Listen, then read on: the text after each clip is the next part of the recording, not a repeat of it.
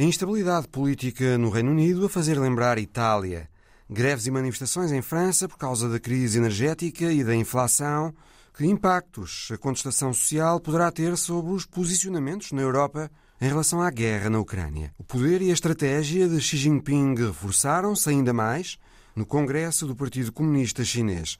São temas para este Visão Global. Temos também entrevista com a secretária-geral do Conselho da Europa, a croata Maria Pejsinovic Buric. Bem-vindos.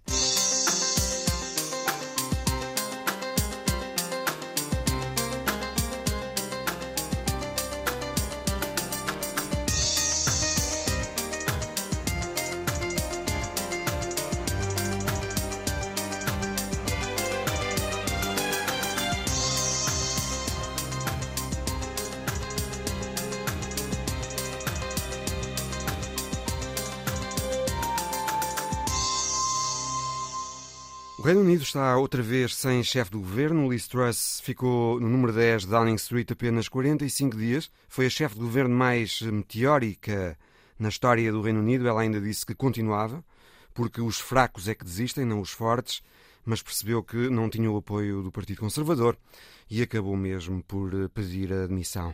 Bernardo Pires de Lima, esta era uma saída anunciada. Agora, mais uma ficha, mais uma viagem.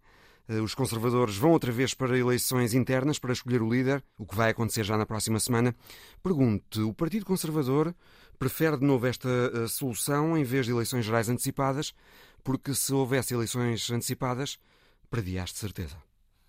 O que dizem as sondagens. As sondagens dão uma diferença absolutamente histórica à volta dos 30 pontos percentuais para os trabalhistas e, portanto, não, é, não são as condições ideais para ir para eleições antecipadas. De qualquer das maneiras, também há uma avaliação a fazer se não é também arriscado, ou mais arriscado ainda, perpetuar uma solução eh, de eleição interna que já se provou por este último ciclo, mas também de ciclos anteriores, que, que tem os seus limites. Não é por acaso, por exemplo, que o Boris Johnson, quando é, é eleito internamente sucessor da senhora Theresa May, poucos meses depois convoca ele próprio eleições antecipadas para ir colher eh, uma legitimidade eh, popular e consegue uma maioria absoluta que a senhora Theresa May não tinha. Uh, agora, isso depende da, da, capacidade de leitura dos acontecimentos e do, do, de algum instinto político dos protagonistas. E o risco que eu digo é perpetuar uma nova liderança escolhida hermeticamente, ou seja, pelos parlamentares e pelos militantes, é isso que vai, vai acontecer para a semana, e isso cavar ainda mais o fosso uh, nas sondagens e, portanto, cavar o fosso da apreciação popular. A não ser que se faça um, a avaliação ao contrário, que é quem, uh, a quem se dará o, a legitimidade e a, e a, autoridade para liderar o, o, partido e, portanto, o governo até eh, finais de 2024, que é quando, em princípio, serão as eleições eh, legislativas, consiga organizar a casa, tenha um, uma tal credibilidade política ou económica que faça com que haja um governo eh, competente Uh, menos uh, carismático, mas mais competente, talvez mais tecnocrático e menos estriónico do ponto de vista da, daquilo que nós temos assistido, nomeadamente com a última uh, versão política, Boris Johnson, é isso que eu estou a falar, uhum. e portanto que se sub, no fundo que se valorize mais a competência e se subvalorize o, o elemento carismático da política.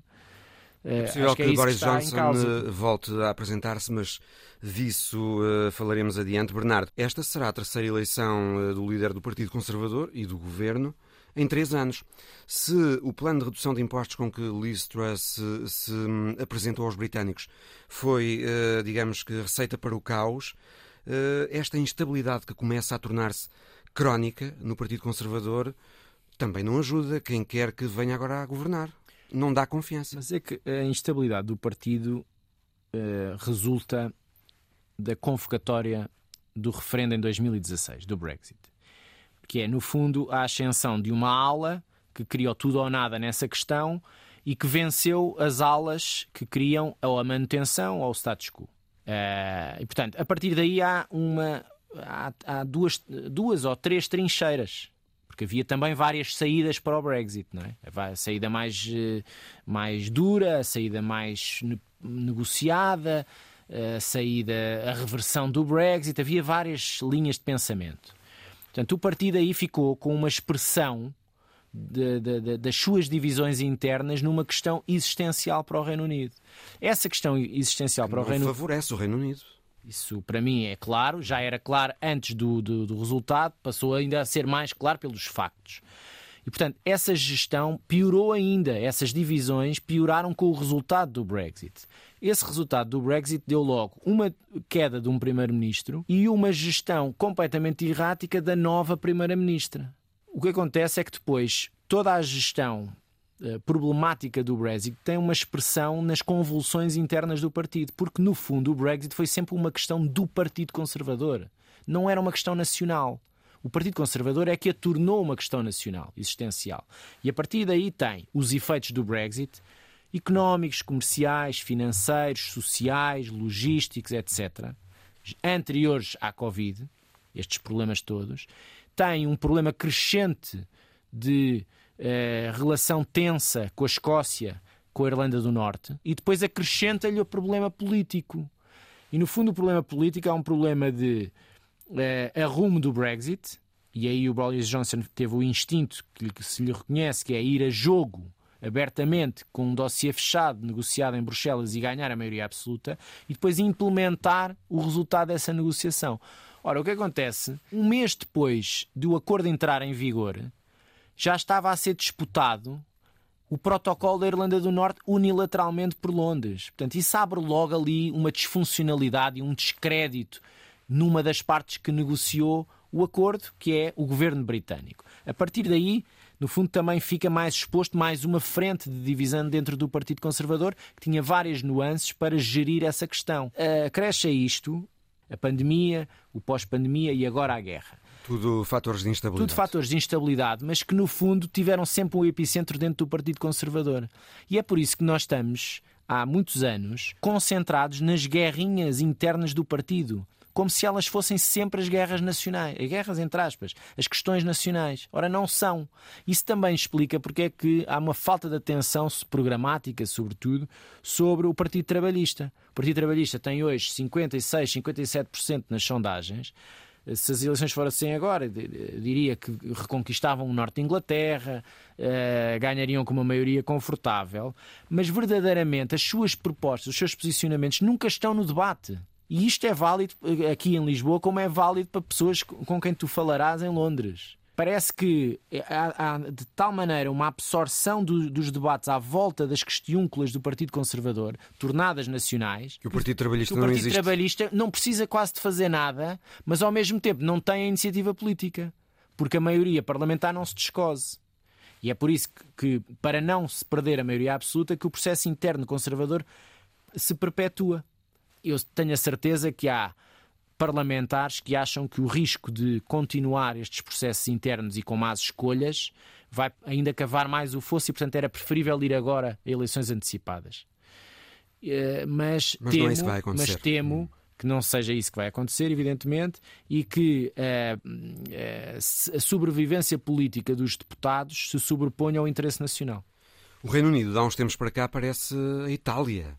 Instabilidade política, a confiança dos britânicos nos políticos a baixar, serviços públicos saturados, baixa produtividade, crescimento económico insuficiente e o país sujeito aos mercados da dívida. É assim? O Reino Unido está dir, a italianizar-se? Eu dir-te-ia que é pior do que Itália num sentido. É que o caos político em que o Reino Unido mergulhou não deixa de ter uma maioria de um só partido que a suporta o que é extraordinário. Devia ser um fator de estabilidade. Em Itália, tu não tens um partido maioritário. Tu tens que estar constantemente a encontrar uma constelação de negocial à volta de 4, 5, 6 partidos. Portanto, é, é, o corolário disso é instabilidade. Não surpreende que seja assim. O que surpreende é que um partido só, com uma maioria sólida, não dê condições não garante de credibilidade das políticas públicas, de boa gestão política não é erros de comunicação, isso não existe. Existe incompetência política. Incompetência política não pode acontecer, ou, ou devia acontecer muito menos, quando tu tens um mandato claro obtido em eleições livres e justas, tens uh, condições de encerrar um capítulo, neste caso o Brexit, e iniciar um novo. Uh, e apesar de tudo continuas a ter uma economia aberta e portanto uh, com laços não quer dizer não entraste num protecionismo não fechaste quer dizer houve tentações de fechar fronteiras mas para a imigração e tudo isso também esteve e está continua a estar no debate. Mas não é um país fechado ao mundo que reverteu décadas se não séculos de, de, de liberdade económica. Uh, portanto é uma gestão danosa, anterior àquilo que são problemas comuns a muitos outros países. Da mesma maneira que a Itália tem Berlusconi, sempre ativo na política, eh, o Reino Unido também parece ter o seu uh, Boris Coni. Uh, Boris Johnson estará à espreita de uma oportunidade, talvez, para regressar a Downing Street. Fala-se disso? Fala-se fala disso. Há assim, uma espécie de é como nos Estados Unidos com, com o Donald Trump, não é? apesar das diferenças. Isso também é um sintoma do, da oferta partidária, não é? Nós neste momento temos um, um primeiro-ministro em funções chamado Jeremy Hunt, ministro das Finanças, e que sabia perfeitamente que ao aceitar a pasta uh, iria aceitar a pasta para reverter as políticas, a opção orçamental do seu antecessor uh, demitido mas também sabia que a Primeira-Ministra não tinha grandes condições temporais para permanecer no cargo. Portanto, ele seria visto como alguém que ia pôr ordem na política orçamental e, por via disso, poder capitalizar o seu poder político interno. Eu acho que ele vai ser um dos uh, candidatos. candidatos. O outro foi aquele que tendo perdido a disputa do verão. Rishi Sunak. Rishi Sunak, que também tem uma vertente financeira por trás, foi Ministro das Finanças, não se deixou enredar por nenhuma descapitalização e descrédito por este governo, porque não o integrou e, portanto, capitalizou de fora. Se há um outsider, eu acho que aí é uma opção que o partido vai ter que fazer, que é saber se quer alguém mais mais tecnocrata, embora o Jeremy Hunt tenha um percurso político noutras pastas, evidentemente, foi ministro dos estrangeiros, da cultura, etc. Ou se quer outra vez repetir uma receita que é muito carismática, muito estridente, pouco competente, e se isso, na avaliação que muitos deputados farão, é suficiente para ainda eleições uh, antecipadas ou continuando por mais um ciclo de dois anos se serve para arrumar a casa. Eu acho que receitas repetidas é como os jogadores de futebol que saem de um clube, vão fazer eh, muitos anos no estrangeiro e regressam ao clube. Jogadores e treinadores. E treinadores. Lembramos-nos de um em concreto. Acho que voltar ao lugar onde, onde correu bem a primeira vez nunca é bom. Uhum. Nunca é bom. Bernardo, e França? Em França houve esta semana greves e manifestações importantes, uma fúria que se vai evidenciando nas ruas por causa da inflação, dos preços e dos cortes nos combustíveis. Há uma frustração que aumenta por causa da inflação e da crise energética, e não só em França, em Itália, essa frustração expressou-se uh, nas últimas eleições. Tem havido protestos também noutros países, como o Reino Unido, a Hungria, a República Checa, a Bélgica. Bernardo, é nisto que Vladimir Putin aposta? Uh, neste cansaço das opiniões públicas europeias para que a Europa deixe de apoiar a Ucrânia com armas? É um ângulo já previsível de que uh, essa, é, digamos, há uma houve uma confiança excessiva na deterioração das democracias antes da guerra. Uh, e, no fundo, que Moscou iria capitalizar uma passada em vários sistemas políticos europeus e, com isso, ao desencadear a, a, a invasão, iria colher os frutos das várias divisões que promoveu nas democracias europeias. Uh, isso não sucedeu, uh, mas a colagem dos efeitos da pandemia aos efeitos da guerra tem os limites que a paciência social e as respostas orçamentais de emergência ditarem. E nós estamos a chegar a um ponto, as sondagens não dizem, um pouco por toda a Europa, que está em causa o apoio popular à Ucrânia. As sondagens na Alemanha não dizem isso, apesar de manifestações, uh, e, e, e, e em outros países também não. De qualquer das maneiras, depende das respostas dos governos. Há governos que têm mais folga orçamental para fazer face a uma crise de emergência, uma crise excepcional que tem a ver com um ciclo inflacionista histórico e que tem a ver com o aumento do custo de vida, entre muitas outras coisas que eh, derivam de duas crises muito coladas, não é? a crise pandémica e a guerra. Se os governos, com as medidas que, eu... que estão a tomar e que vierem a tomar, não conseguirem aplacar a contestação social, a Europa pode vir a sentir-se mais pressionada a procurar uma solução negociada para este conflito, em vez de estar a apoiar ao lado dos Estados Unidos o esforço de guerra da Ucrânia? Eventualmente, mas eu queria dizer é que o apoio à Ucrânia europeu é uma migalha. Este dilema pode colocar-se, não é? Sim, é um dilema que se está a colocar. Hum. Eh, não é de primeira linha, porque a pressão social, apesar de tudo, não se manifestou ainda pressionante a um ponto de fazer recuar as posições dos governos, mas não, não digo que não possa acontecer no horizonte. O que eu digo é o apoio europeu à guerra na Ucrânia, do ponto de vista militar, é uma migalha comparado com o norte-americano. Portanto, não é dinheiro desviado dos orçamentos de, da defesa ou de outros, ou do orçamento do Estado em geral para a guerra, eh, que está a tirar capacidade aos Estados para eh, enfrentar eh, a crise económica e social nos seus próprios Estados. Outro ponto tem a ver com a disparidade de capacidade orçamental dos Estados europeus. Uma coisa é a Alemanha apresentar um, um programa de 200 mil milhões de euros. Outra coisa são economias de média e pequena dimensão, que têm menos capacidade à sua escala para fazer frente e também porque há diferentes níveis de exposição ao ciclo inflacionista. Por exemplo, Portugal está nos 9, 10%, mas a Estónia está, ultrapassou os 20%. Tem a ver com as exposições à dependência energética, uma vez que é alta dos preços de energia, que está no, no grosso da inflação enquanto taxa.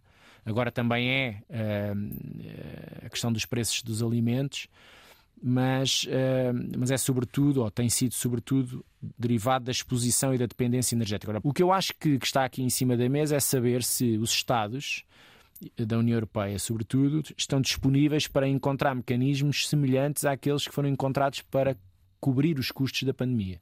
Ou seja, é um mecanismo que não, sendo, não é excepcional, mas é permanente de levantamento de dinheiro conjunto com uma dívida assumida pela Comissão Europeia e não pelos Estados. É isso que está no debate.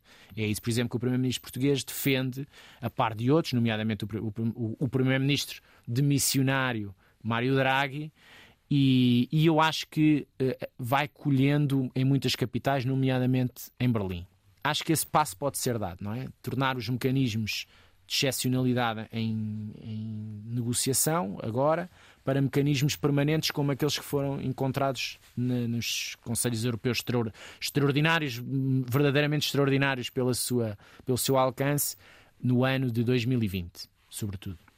Agora, claro que estas respostas são hum, é uma corrida contra o tempo, porque o tempo da pressão política joga a favor de opiniões públicas mais cansadas com o esforço de, de guerra, ou seja, ligarem eh, o prolongamento da guerra aos efeitos económicos, não necessariamente ao esforço de guerra europeu, como eu disse, não é ainda muito significativo. Há, há, há, na minha opinião, mais margem para apoiar a Ucrânia do lado europeu, isso não tenho dúvidas, financeira e militarmente. É uma opção que os Estados farão mas de qualquer das maneiras acho que é preferível encontrar uma solução conjunta como se encontrou de levantamento de capital para a Covid agora, para as questões da energia e as questões da inflação, do que andarmos aqui cada um com os seus pacotes eh, que são apresentados de uma forma magnânima ou menos magnânima em função das realidades que encontram. A questão é se não haverá na Europa Depois... mais forças uh, pretenderem pressionar para o fim da guerra e não tanto para ajudar a alimentá-la através de uh, do apoio à Ucrânia. O que há é, talvez, algumas vozes que... Porque não se vê qualquer esforço para tentar, nesta altura, uma solução uh, negociada para a guerra. Sim, mas tu podes tentar uma solução negociada e se as partes não o quiserem, eh, só te estás a descapitalizar como tentativa de mediação. As partes não querem negociação. A Ucrânia tem um e não se vê um pressão para que sobre as partes para que uh, cheguem a um ponto em que eventualmente aceitem negociar. Essa pressão externa não existe. Não é? A pressão externa fora da Europa existe. Uh, se falares com os líderes africanos, líderes latino-americanos ou asiáticos, aquilo é, isto é uma guerra uh, no território europeu que tem efeitos económicos globais, entendam-se, negociem, independentemente de a Ucrânia ficar com menos um terço de território e a, e a Rússia ter. Mas que... da parte da Europa e dos Estados Unidos não existe. Da parte da Europa não existe. Há duas ou três vozes que acham que mais sanções não que tem que se encontrar aqui um timing de janela de oportunidade política, mesmo que isso uh, inviabilize o projeto ucraniano, que é reconquistar a totalidade uh, do seu território, aliás, justamente e legitimamente, ilegalmente, para também acrescentar isto. Agora, dizes bem que a pressão social, uh, fruto de maus programas de combate à crise, e maus programas significa não haver uma posição conjunta sólida de levantamento de capital à altura das necessidades. O programa francês de combate à crise não foi adequado, Bernardo? O programa francês não, os programas. A ponto de gerar estas uh, reações? Há sempre, há sempre setores que não estão nunca satisfeitos com, a, uhum. com, a, com as medidas. Isso também é válido em Portugal. Nós vamos ter manifestações de centrais sindicais. E, portanto, nunca ninguém está satisfeito suficientemente. Pois se isso tem eh, fatores de violência de rua ou não, depende de país para país. No caso francês, eu acho que há aqui um problema extra que tem a ver com a perda de maioria parlamentar. Acho que o sistema está muito concentrado na figura do presidente e não havendo condições para aprovar um orçamento por falta de condições políticas parlamentares, parece que há uma norma eh, excepcional, constitucional, que permite que o orçamento possa passar por decreto presidencial. Também abrindo uma moção de censura ao governo. Ora, isto pouco tempo depois das eleições, né? Dizer, estamos a seis meses de governo, e com um presidente que tem uma grande concentração de atenção no sistema, ehm, não é muito saudável, porque tu não tens muitas cabeças como válvula de escapatória para estas situações e, portanto, todo, toda a raiva é canalizada na figura principal do sistema. Eh, isto não é muito positivo. Portanto, e França acrescenta mais uh, problemas políticos em cima de uma, de uma, questão social ou económica. O que, eu, o que me parece é que, sem uma solução minimamente conjunta, com grande músculo financeiro, nós vamos alimentar mais uh, dissonâncias entre algumas capitais que terão mais pressão social para que sim, se, se tenham uma capacidade orçamental para resposta à crise maior do que aquela que os governos apresentam, depois que se cavalga um conjunto de uh, argumentos entre inflação e guerra e, portanto, paz a todo o custo e por aí fora. Portanto, soluções conjuntas diminuem a pressão isolada deste e daquele. Para ir à, à tua pergunta inicial, eu acho que o presidente Putin está mais interessado em sobreviver do que em olhar verdadeiramente para a pressão social que resulta eh, da gestão uh, da crise em curso. Porque verdadeiramente a guerra não lhe corre bem, a mobilização não lhe corre bem, a situação económica não está famosa e, e é provável e os indicadores indicam isso que uh, o primeiro trimestre de 2023 seja absolutamente crucial para perceber a margem de manobra que, que, terá para reconquistar terreno, iniciativa política, iniciativa militar na Ucrânia. Entretanto, já depois de gravada esta conversa, em linha com a opinião aqui expressa por Bernardo Pires de Lima, de que a União Europeia tem mais margem para apoiar financeiramente a Ucrânia, a Presidente da Comissão, Ursula von der Leyen, anunciou que a União Europeia vai apoiar a Ucrânia com 18 mil milhões de euros ao longo do próximo ano. It is very important for Ukraine to have a predictable and stable flow of income é muito importante que o país tenha um fluxo de verbas previsível e estável. Por isso, a Ucrânia diz-nos que precisa aproximadamente de 2 a 3 mil milhões de euros por mês para ter verbas suficientes para necessidades básicas. Este valor deve ser financiado pela União Europeia, pelos nossos amigos americanos e pelas instituições financeiras. Por isso, a discussão foi sobre atribuir 1.500 milhões por mês à Ucrânia por parte da União Europeia. No total, será uma verba de 18 mil milhões de euros no próximo ano ano. A Presidente da Comissão Europeia, Ursula von der Leyen. Terminado o 20 Congresso do Partido Comunista Chinês, confirma-se aquilo que já se sabia, quebra-se a tradição de alguém permanecer à frente do partido e do país apenas dois mandatos, portanto, 10 anos. Xi Jinping já fez dois mandatos e vai continuar mais um, pelo menos. Kátia Miriam Costa, investigadora do Centro de Estudos Internacionais do ISCTE, também professora auxiliar convidada do ISCTE. Muito boa tarde. Houve neste Congresso a aprovação de uma emenda à Carta Magna do partido que eleva o estatuto do secretário-geral como líder indiscutível do país. Na prática, isso significa o quê? Que Xi não só continua líder, como ainda terá o poder reforçado? Olá, muito boa tarde, muito obrigada pelo convite. Sim, quer dizer que o presidente Xi Jinping sai com o poder reforçado, ainda não no mesmo nível, portanto, há sempre esta comparação com Mao Zedong, mas de facto não está ao mesmo nível, não aparece como um líder, um líder só de, associado a um culto de personalidade, mas existe uma progressiva concentração na sua pessoa, concentração de autoridade Uh, e também uh, de poder uh, de decisão política. Tornar-se-á, portanto, mais difícil questionar o poder, ainda mais difícil questionar o poder de Xi. Questionar as orientações políticas que ele dará, sim. Por outro lado, também temos uma segunda resolução que diz que o partido é, reforça o papel do partido e do Comitê Central enquanto orientador.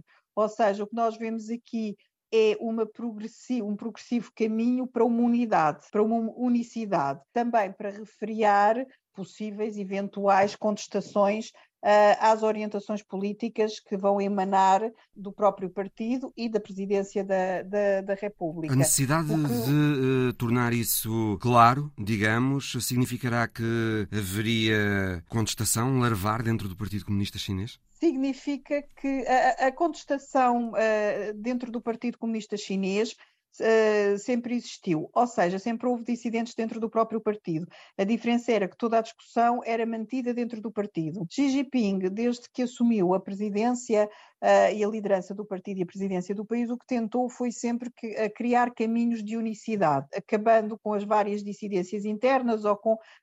havia vários pilares dentro do, do Partido Comunista Chinês e o que ele tentou sempre foi criar um caminho para a unicidade uh, e concentrar cada vez mais no Comitê Central e na sua pessoa a, a, decisão política, que não quer dizer que houvesse uma contestação muito forte. O que eu acho é que esta, este caminho para a unicidade antecipa dois fatores: antecipa um, uma eventual contestação que possa surgir com uma nova geração menos uh, comprometida uh, com os ideais históricos do partido e muito mais associada a uma China moderna, e por outro lado também uh, criar aqui uma unificação em torno de um contexto internacional que se vai tornando mais desafiante. Nos congressos do Partido Comunista Chinês interessa sempre também olhar para quem entra e para quem sai na cúpula de poder no partido e no país. Portanto, o Comitê Central e o Politburo Algum dado relevante neste aspecto, Cátia Miriam Costa? Há uma renovação, há uma renovação no, no Politburo que me parece bastante interessante. Parte das pessoas que vão sair não teriam que sair já, porque não tinham atingido o limite de idade, um, que é o caso do, uh, do primeiro-ministro, Li Keqiang. Eh, ele continuará com certeza Uh, com, com um cargo importante. Diz-se que caso... será o presidente, o próximo presidente da Assembleia Popular. Exatamente, saberemos em breve, não é? Mas a ideia que tem corrido uh, na, na China é exatamente essa, é que ele transitará para a presidente da, hum, da Assembleia Popular. Por outro lado, nós temos depois outros casos Uh, um deles poderá estar associado realmente a uma, a uma tentativa de transparência e Xi Jinping mostrar que a sua gestão política não admite um, conflitos de interesses, porque uma dessas pessoas que também vai sair sem ter atingido o, o limite de idade, parece que a razão é porque a filha teria assumido um cargo de administração numa empresa que tem capital uma empresa chinesa, mas que tem capital norte-americano. Uh, não sabemos se é essa ou não a razão, mas parece-me também credível a hipótese de que uh, Xi Jinping queira renovar para também tornar uh, este Politburo mais jovem, mais perto se calhar, uh, de uma geração que ele quer atrair para o comunismo, porque ele tem consciência que estas novas gerações que experimentaram viver no estrangeiro, muitos deles estudando no estrangeiro, tendo viajado pelo mundo, tendo tido outros contactos, tenham uma, uma postura diferente daquela que foi dos seus pais e dos seus avós relativamente ao partido.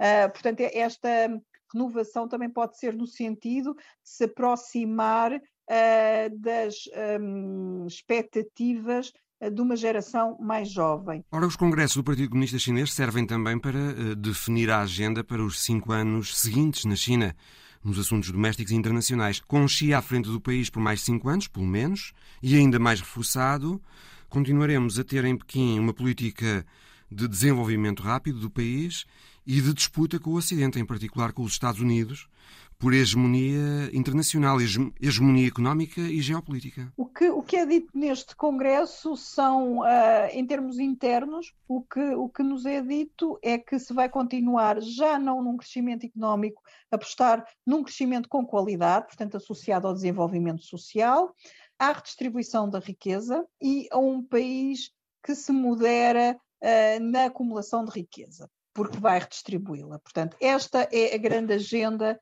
interna que o presidente Xi Jinping tem vindo a defender nos últimos anos e que fica consagrada também neste Congresso, a par do respeito pelos ecossistemas, portanto, um desenvolvimento associado ao verde. No sistema externo, o que é assumido é que não se vai prescindir de Taiwan, que é algo que já estava implícito, todos os acordos assinados, todos os acordos internacionais assinados pela China com qualquer país, incluindo os Estados Unidos, têm um, a, a, associada a política de uma só China, o que quer dizer que Taiwan faz parte da China uh, e que não pode haver representações políticas uh, em Taiwan de outros países que tenham assinado esses acordos, a não ser que sejam autorizados por Pequim.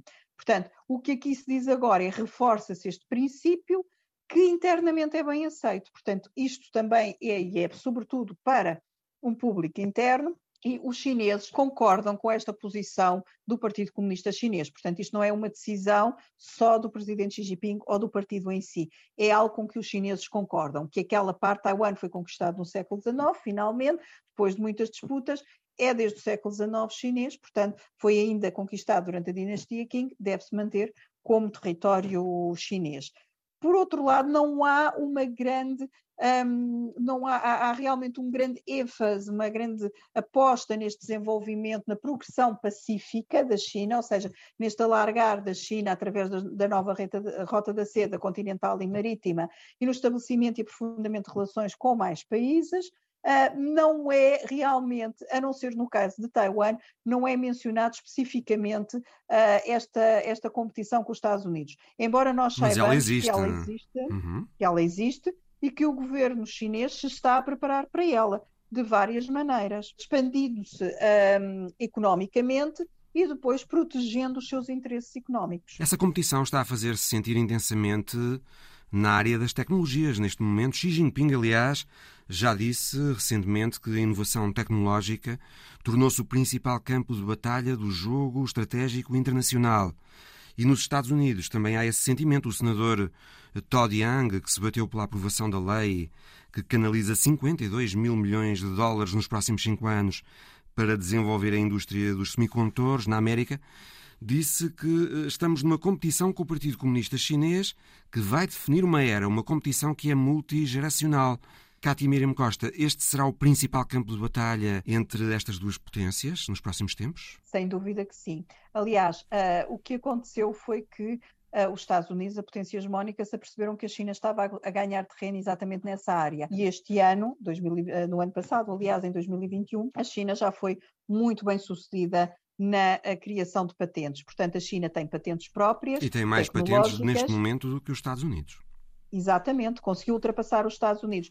E ainda tem outro aspecto, é que conseguiu também crescer muito rapidamente em termos uh, de discurso e publicação científica, ou seja, que são realmente os, uh, os medidores que até hoje tem levado a que uma potência ultrapasse a outra. Tem também mais artigos científicos citados a nível internacional do que os Estados Unidos. Também está a conseguir entrar por esse caminho. Portanto, a China, neste momento, tem uma capacidade, é o único que está com uma capacidade de ombrear com os Estados Unidos. É evidente que esta capacidade de uh, inovar, uh, e, de, e, desenvolver tecnologia e ciência, depois tem que ser de alguma forma convertida para a economia. Mas nós percebemos que até estas regras mais restritivas e sancionárias dos Estados Unidos relativamente à China na transferência de tecnologia têm exatamente a ver com isso, não é?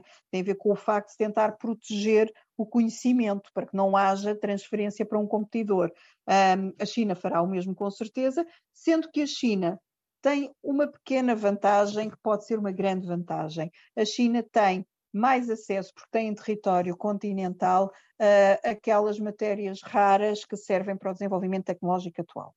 Portanto, isso, e por isso também a China e os Estados Unidos se tornarem competidores no, no, Pacífico, no Oceano Pacífico, porque as reservas extracontinentais, as grandes reservas marinhas dos metais raros que são necessários para o desenvolvimento tecnológico, estão sobretudo em águas do Pacífico e debaixo de zonas económicas exclusivas de microestados, portanto, estados débeis que não têm capacidade para a sua exploração e que terão que uh, fazer concessões. Portanto, há aqui todo um novo quadro de movimentação e nós temos que uh, uh, pensar que não é só uma questão geopolítica, é uma questão geoeconómica.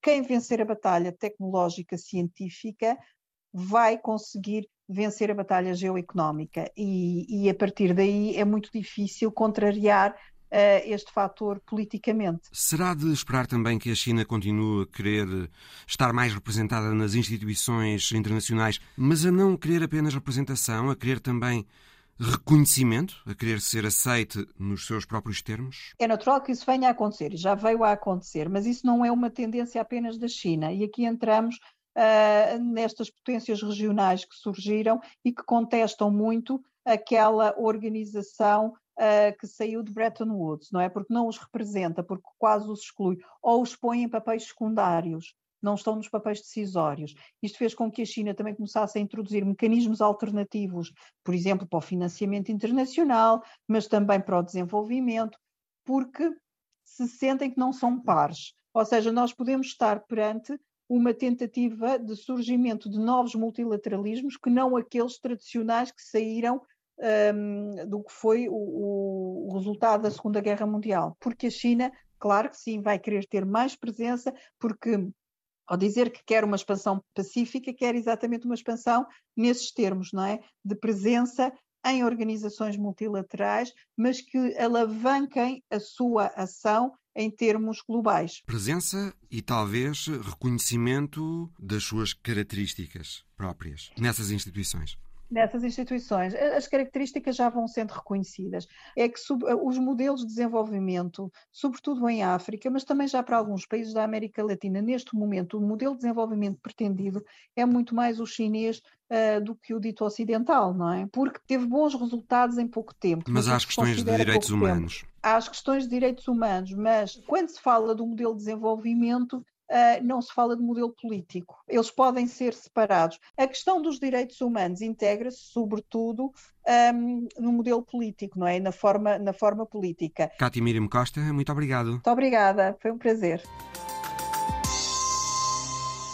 A secretária-geral do Conselho da Europa, a croata Maria Pejsinovic Buric, esteve esta semana em Portugal para a cerimónia de entrega do Prémio Norte-Sul, atribuído todos os anos pelo Centro Norte-Sul, sediado em Lisboa, a duas figuras ou organizações que se tenham distinguido pelos esforços de aproximação e solidariedade entre o Norte rico e o Sul pobre. Este ano o prémio foi para Afgan Zarif Agafari, presidente de Câmara da cidade de Maidanshar, e para a Aliança Global de Vacinas, um mecanismo COVAX.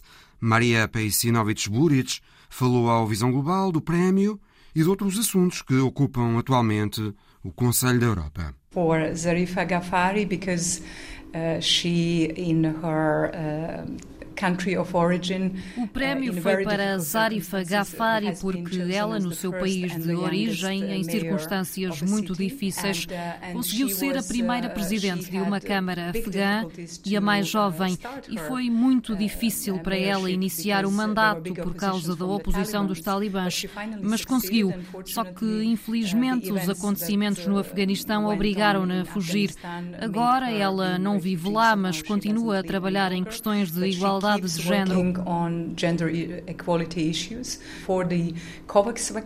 Quanto ao uh, mecanismo uh, COVAX, penso que toda a gente entende o prémio porque todos passamos por aquela crise sanitária sem precedentes.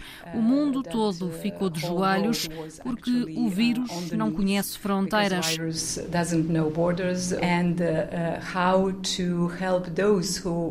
Era preciso ajudar os países com mais baixos rendimentos, os que não tinham acesso às vacinas quando elas foram criadas, e a resposta adequada foi o mecanismo COVAX, porque permitiu juntar uma coligação de vontades e proporcionou uma plataforma para os que queriam doar e para os que precisavam das vacinas.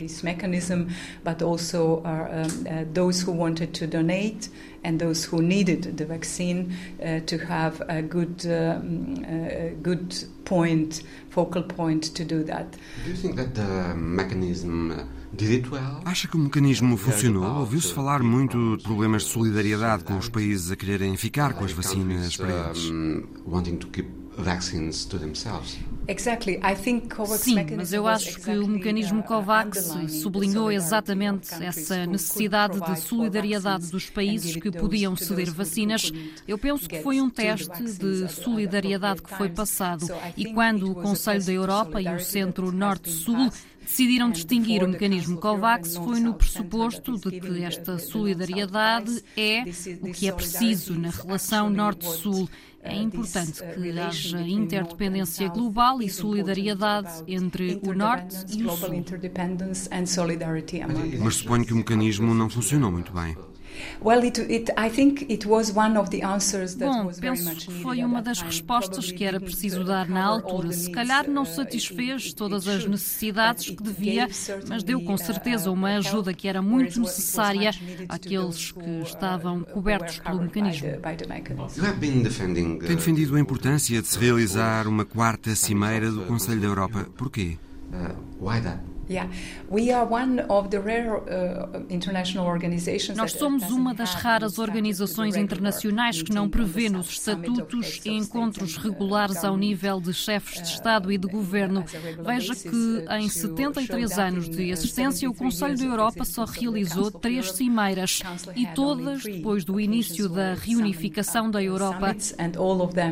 Uh, since uh, the start of reunification of Europe. Uh, so uh, now, after uh, the big war that no one expected and we thought that it was not conceivable in the 21st century. Agora, com esta grande guerra que uh, ninguém esperava e que se pensava inconcebível no século XXI, temos de pensar como trazer a paz e que tipo de Europa queremos ter.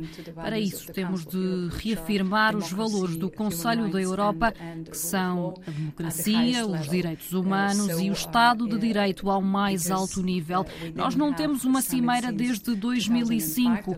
A última foi em Varsóvia. Essa cimeira ficou conhecida como a Cimeira da Unidade. Foi uma altura em que o Conselho da Europa reunia quase todos os países europeus.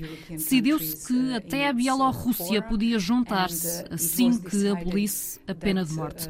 Foi de facto uma altura de grande expansão. Agora, com esta guerra, devia haver uma nova cimeira para reafirmar os valores, porque a guerra abalou as bases da arquitetura de direitos humanos que estivemos a construir na Europa e em todo o mundo desde a Segunda Guerra Mundial. Uh, uh, the uh, really the, the basis of the architecture of human rights architecture that we were building in Europe but also around the world since the Second World War. After Russia's exclusion from the Council of Europe, Depois da exclusão da Rússia do Conselho da Europa, Moscovo saiu da Convenção Europeia dos Direitos Humanos. O que é que isso significa para os cidadãos russos? To Russian people. Well, Russia was excluded the, from the Council of Europe because it breached statutes and uh, flagrantly breached the values on which the Council of Europe is based. Bom, a Rússia foi excluída do Conselho da Europa porque violou os estatutos e violou de forma flagrante os valores em que se baseia o Conselho da Europa. E a exclusão do Conselho da Europa implicava também a saída da Convenção Europeia dos Direitos Humanos. Houve um período de seis meses em que a Convenção ainda se aplicou, mas acabou no dia 16 de setembro. E o que isso significa para os cidadãos russos é que, em quaisquer violações da democracia, dos direitos humanos e do Estado de Direito que aconteçam depois de a Rússia ter saído da Convenção, eles deixam de poder recorrer ao Tribunal Europeu Europeu dos Direitos do Homem. Mas o Tribunal ainda tem muitos casos pendentes que continua a poder julgar e o Comitê dos Ministros do Conselho da Europa supervisiona a execução das sentenças.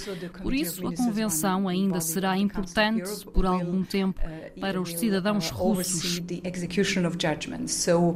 The convention will be meaningful for quite a while uh, for the for the citizens of uh, of the Russian Federation.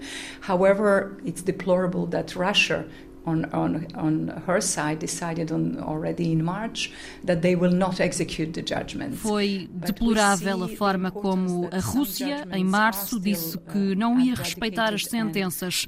Mas é importante que alguns julgamentos continuem a ser feitos e é importante a forma como os membros do Conselho da Europa insistem com a Rússia para que aplique as decisões do Tribunal, porque é a lei internacional. Todos os membros do Conselho da Europa Europa podem usar este argumento nas Nações Unidas de que a Rússia viola as regras internacionais. Por isso, há alguma margem para continuar a apoiar os cidadãos russos. Por outro lado, quando a Rússia foi excluída, o Conselho da Europa decidiu manter e reforçar as relações com a sociedade civil, os meios de comunicação independentes e as organizações de direitos humanos na Federação Russa e na Bielorrússia, para continuar a apoiá-los na luta pela democracia nos seus países. Esse nosso envolvimento com grupos de oposição, meios de comunicação independentes e defensores dos direitos humanos vai ser reforçado. Mas temos de fazer isso com cuidado e estamos a trabalhar no modelo. Não podemos pôr essas pessoas em perigo por trabalharem com o Conselho da Europa. É que a lei sobre agentes estrangeiros na Rússia e na Bielorrússia foi agravada desde que a guerra começou. Todos os que trabalham com agentes estrangeiros podem ser presos 15 ou 20 anos. 15, 20 years only because they were engaging with the, what they call foreign agents. So Uh, Isso mostra que uh, o mundo livre, a Europa livre, uh, devem apoiar aqueles que insistem em proteger os direitos humanos. Só temos de o fazer de maneira a não pôr em perigo as suas vidas e os trabalhos. Maximizar sinergias entre o Conselho da Europa e a União Europeia é outro dos seus objetivos. O que é que tem de ser feito nessa área? What does it need to be done? In this area. Yeah, European Union and and the Council of Europe are based on the same values, so human rights, democracy and the rule of law. A União Europeia e o Conselho da Europa uh, baseiam-se nos mesmos valores. Os direitos humanos, a democracia e o Estado de Direito são as nossas bases. Somos ambos produtos da Segunda Guerra Mundial e da ideia de que a nova Europa devia ser construída com base no uh, multilateralismo e numa uh, ordem internacional baseada em regras. Portanto, trabalhamos nessas três áreas que mencionei: os direitos humanos, a democracia e o Estado de Direito. Os 27 membros da União Europeia são todos membros também do Conselho da Europa. Com o tempo, fomos desenvolvendo relações que hoje podemos dizer que, para o Conselho da Europa, a União Europeia é o parceiro estratégico. Trabalhamos em assuntos globais, como a abolição da pena de morte e muitos projetos da União Europeia Europeia, nós ajudamos a implementar em países que querem um dia aderir à União Europeia e são membros do Conselho da Europa. Ora, penso que há uma possibilidade no futuro de melhorar a nossa relação. Podemos melhorar a um nível político e podemos ter uma melhor base legal. Até aqui trabalhamos com base num memorando de entendimento de 2007. Por sinal, foi um produto da última cimeira. Na última cimeira, em Varsóvia, decidiu-se avançar para relações mais próximas com a União Europeia.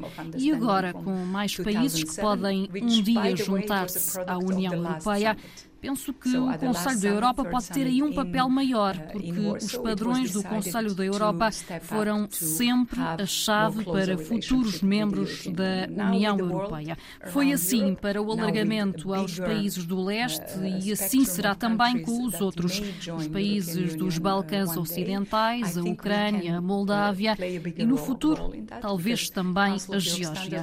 Dessa maneira, uh, quanto melhor fizermos ao nível político e quanto quanto melhor for a base legal para a cooperação, melhor conseguiremos evitar sobreposições, estarmos a trabalhar ao mesmo tempo nas mesmas áreas especializadas, seja a inteligência artificial, os direitos humanos ou outra qualquer. No fim de contas, a nossa especialização são os direitos humanos, a democracia e o Estado de Direito. Temos mais de 200 convenções e diferentes instrumentos legais que foram desenvolvidos ao longo longo dos anos.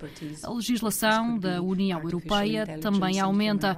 Por isso, vejo o interesse em melhorar o nosso nível de cooperação para servirmos mais e melhor as populações da União Europeia e do Conselho da Europa. Uh, were developed over all these years. European Union acquis, so their legislation is also growing. So I see only interest for all of us, our member states of the Council of Europe, member states of the of the European Union, and the organization to step up uh, our level of cooperation and to do more and to do better what we do to serve uh, the citizens of both European Union and the Council of Europe. Maria Paisinovich Buric, a secretária-geral do Conselho da Europa. O Visão Global volta para a semana. Até lá.